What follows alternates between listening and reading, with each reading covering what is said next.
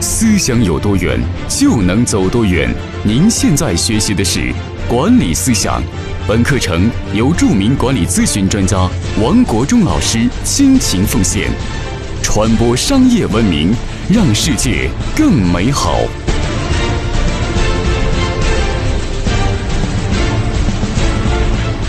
各位朋友，大家好，欢迎每天打开手机收看，我给你分享管理咨询方面知识。今天跟大家分享一期非常重要的管理思想。作为一个领导者，你如果你在公司里面非常强调用人不疑、疑人不用的话，那有可能会让你公司蒙受巨大的损失。海尔的张瑞敏曾经讲过这样一句非常重要的管理思想，他认为，作为公司的总裁老板，在公司里面大忌就是用人不疑、疑人不用。那么有可能这句话会摧毁你的公司，有可能让你的公司的组织执行力会大打折扣，有可能你看人走眼，有可能你会因为相信某人，但是这个人会出严重的一些问题，导致公司万劫不复。接下来我跟大家分享一个管理的案例，这个案例讲的是一家银行，这个银行是英国一个非常有名的老牌的贵族银行，它叫巴黎银行。这个银行有两百三十三年的历史，而这个银行它一夜之间就破产了。为什么？这家公司有一个非常厉害的人物，这个人物叫尼克尔森。尼克尔森在公司里面是个明星的交易员，在新加坡证券分公司里边，他担任个非常重要的职务。那么他过去在公司里边创造了极其好的业绩。他一个人创造公司百分之三十以上的利润，所以在公司里面他非常有名。那么公司就委以重任给他首席交易员，而且就管理这个分公司的部门的管理者。那么他还有一个非常重要的一个权利，就是有一个四个八的消除不良交易的错误交易的这样的一个权利。也就是说，通过这个交易的记录呢。可以消除一些错误错单的一些交易。那么，他作为公司的首席交易员，他过去在公司里面创造了巨大的业绩，不断的突破历史，在整个全球各个分公司里面，他都是赫赫有名的。他为了追求名利，他为了追求自己不断提高的这样的业绩的记录呢，接下来他就私心发生了作用。那么，这个私欲引起他。接下来就腐败，所以呢，他在做一些交易失败的时候、亏损的时候呢，他就通过另外一个账户，就是四个八的这样一个记录的这个账户呢，及时去把它消除了。表面上他的业绩很好，表面他赚了很多利润，但实际上他已经有很多就亏空了。而公司作为公司总部呢，对于这样的一个明星的员工，这明星的这样的一个领袖，对他失去了。控制失去了一个非常重要的监督，这是典型的，就是用人不疑，疑人不用。而在机制上的缺失呢，后来导致一个非常重大的问题，就是有一年一九九五年的时候，那么这位明星的尼克尔森呢，在操作日本的期货的时候，那么这次他用赌博的心态来对待这次操作这次期货，如果赚了。那么这是赢了呢，赌赢了呢，就会为公司创造极大的利润。但是没想到这一年，日本的东京遭受了大地震，很多工厂呢被损毁。那么接下来，日本的期货市场呢就不断的大跌。那么这一次这家公司呢，这一次的操作，这个交易就蒙受了巨大的损失，让公司这一单损失就超过了十亿美金。那么这个十亿美金已经是超过了这个巴黎银行的。资本金，那么这家公司就不得不的向公司向英国的主管部门提出申请破产。那么提出申请破产，那么整个世界就一片哗然。这么一个老牌银行，两百三十三年的历史，在英国的贵族的眼里是个非常有信誉的银行。那么很多这些贵族呢，都把钱存到这家银行里边来。那么这一次突然破产了。引起世界的震惊。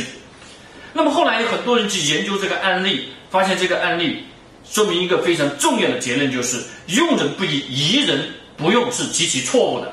相反呢，越是对于重要的岗位、重要的人物重要的这些权利，那么必须要实行监督制。所以呢，在公司里面要建立起一种有效的管控机制，那么来防范这些能人破坏公司。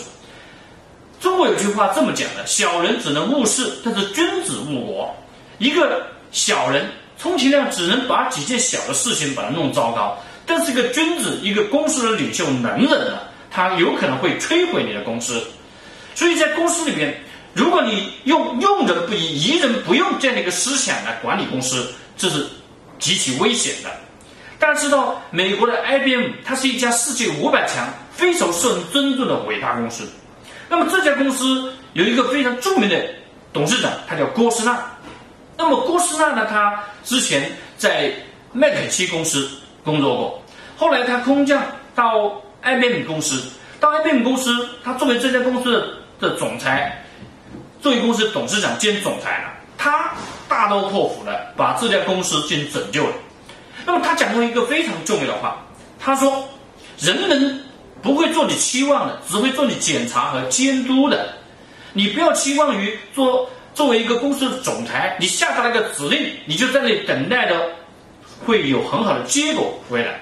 那么作为一个公司总裁，作为公司的老板，你一定要记得，就在公司里边，你的制度、你的决策，你都必须有相应的监督机制来让它推动落地。”不要用依赖于这种江湖的过去小农经济时代的这些思想，这就是张瑞敏说的“用人不疑，疑人不用”，这是小农经济时代的产物。小农经济江湖以情感式管理造成的这样的一个思想，而现代的管理是以法治代替所谓的情感。那么这个时候呢，非常强调一种机制叫自寻机制。那么接下来。我会去跟大家一一的分享这些非常重要的管理的思想以及策略。第一个就是越信任越检查，就是你越信任人，你越会委以重任。越是委以重任的话，就意味着他这件事情有可能影响全局，所以你必须有相应的监督机制。所以检查与信任没有关系，检查针对这件事情为这件事情负责。所以在公司里面建立这样的一个文化，就是监督检查的文化。所有的员工、所有的干部，特别是重要的工作、重要的岗位，叫接受检查。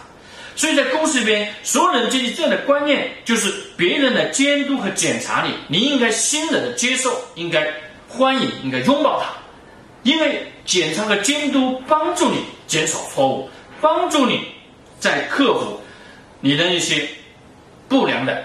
走绝境的思想，正是因为有了这样检查监督的机制，就有了一个非常好的免疫平台。所以，作为成长型公司老板总裁，你很多时候你公司有了重大决策以及制度执行不到位，就是你缺乏一种监督与检查的免疫系统。那么，你要构建这种免疫系统，谁来承担呢？通常是你公司的总裁办。或者是公司的总经副总经理或者公司的总经理助理这样的级别的人物，一定要设置这样的人物来行使这样的一个权利，就是监督检查的权利。而在应有的公司里边，他们会设置这样的一个这个职务，叫首席运营官 （C.O.O.）。首席运营官做什么？他做的是公司的运营管理。所谓的运营管理，就是把计划变成结果的监督管控的管理。这是第一个管理，第二个管理是什么？把文化变成习惯的一些的文化建设的监督检查的这样的一个职能，也是他的运营官要做的事情。这是第二方面。第三个方面就是要做的制度变成行为，制度落地的一系列检查、监督与管控，这是运营官必须做的第三个方面的非常重要的职能。所以，作为成长型公司老板、总裁。你做不到像那些成熟型公司、那些跨国公司、那些 COO 这样的常任机制呢？你至少在公司里面要任命一个非常重要的岗位，总经理助理或者是副总经理来做运营监督执行。这是一个非常重要的机制，这是一个免疫的机制，是一个阳光的机制。只有阳光照进来，才能够把细菌及时消灭掉。这呢，就是一个非常重要的机制，就是第一。越信任谁，越检查谁，建立起监督检查的 COO 机制。第二，在制度上检查一定要进行每年做一次评审。制度放在那里，不要希望说制度就可以落地的，不要认为制度一颁布就所有人就会执行到位，没有这么好的事情。越是优秀的公司，越重视每年的制度评审。那么作为成长型公司呢，你一样的，你也做出你的制度的评审，每一年做内部的制度审计工作。有些公司每到了 ISO 审核的时候，或者是一些第三方认证审核的时候，才来做这所谓的。制度的这些审查、制度的评审，这是极其错误的。你要做把这项工作做得常态化，你公司自己要做自我的检查，而不是依赖第三方，走走形式主义。好，那么接下来跟大家分享第三点，就是对于违规的领导者，一定要做，必须要做的严惩。请你记住，在制度执行的时候，一定有个非常重要的原则，是杀猴害鸡的原则。有人有人说。杀鸡害猴，杀鸡害猴，这句话是极其错误的。你把猴杀了，鸡才能够下得住；但是你把鸡杀死了，并非能够把猴子杀得住。为什么？只有先把大老虎把它进行消灭了，苍蝇才能够老实了。在制度执行的时候，一定要强调这样原则，就是先要去打老虎，再去拍苍蝇。用杀猴害鸡的方式，让所有的员工都能敬畏规则。但是很多成长型公司存在这样现象，就是往往制度执行的时候，员工这个层面抓得很严，处罚很重；但是对于管理干部、领导者呢，就放得很松，这是极其错误的。所以在公司建立起检查监督的机制的时候，一定要记得，在公司里面杀猴害鸡是非常重要的原则。第四个。非常重要的机制就是计划落地执行的咨询机制。这个咨询机制是干来用用什么用途的？就是你公司，您公司的重大决策，公司的这些目标计划，必须要做得到有效的管控。特别是成长型公司，你成长型公司，你的规模不大，你的职业化的团队的素质跟那些大公司比起来，不在一个层面上。你要越要注重于过程的管控，而越是优秀的公司，他们注重是结果的评估考核。啊，那么作为成长型公司，你不要向成长型公司学习，说等到每个季度做次考核，等到月底再考核，这都是极其错误的。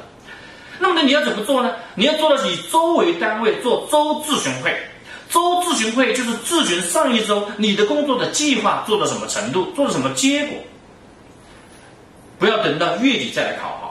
那么这个咨询的时候，就要进入第五个非常重要的机制，就是及时的激励机制。那么及时激励，你的上一周的工作的结果做得很好，及时奖励；上一周的工作做得不好怎么办呢？那必须有相应的惩罚。那么如果没有像这样一个机制，那么接下来你会发现，你很多些决策、很多些计划都是在。走形式，走过场，那么接下来效率就下降了，就浪费了。所以必须建立起第五个，就是计划管控的及时激励机制。好，那么接下来跟大家分享第六点，就是所有的计划都必须有对应的承诺。就是说这件事情，员工他写的计划里面，我下周星期几完成，比如说星期四完成，就星期四完成。有时间节点，而且还有责任承诺。如果做不到怎么办呢？如果我星期四没有完成这个工作，拖延了没有结果呢，或者是错误的结果呢？那么员工要主动的要申请扣品牌分。什么是品牌分管理呢？我反复的跟大家灌输了品牌分管理，品牌分就是衡量一个员工在公司里面业绩贡献、文化贡献的。那么这个分数就能够及时给员工评估。那么员工如果他承诺这个工作任务没有达到结果，他主动的申请扣分，而这个扣的分就会给员工他的对他的绩效、对他的分红、对他的加薪、对他的绩、对他的升职升升级都有影响。那么员工就会重视自己的计划，重视自己的承诺。那么作为职业化的管理者，你一定要在公司里面导入这些机制，来让你公司建立起这种强大的免疫系统。所以今天我跟大家分享的这期课程，就是在你公司里边要建立起职业化的思想，告别这种不良的用人观念。就是张瑞敏说的“用人不疑，疑人不用”，这是错误的。我们说用人要疑，疑人要用机制的方式来监督，用机制的方式来检查，用机制的方式来激励他，这样才能达到高效的运营管控。好，今天跟大家分享这里。明天我继续跟大家分享运营管理方面的一些策略和方法以及工具。欢迎每天打开手机收看我给你的分享，谢谢。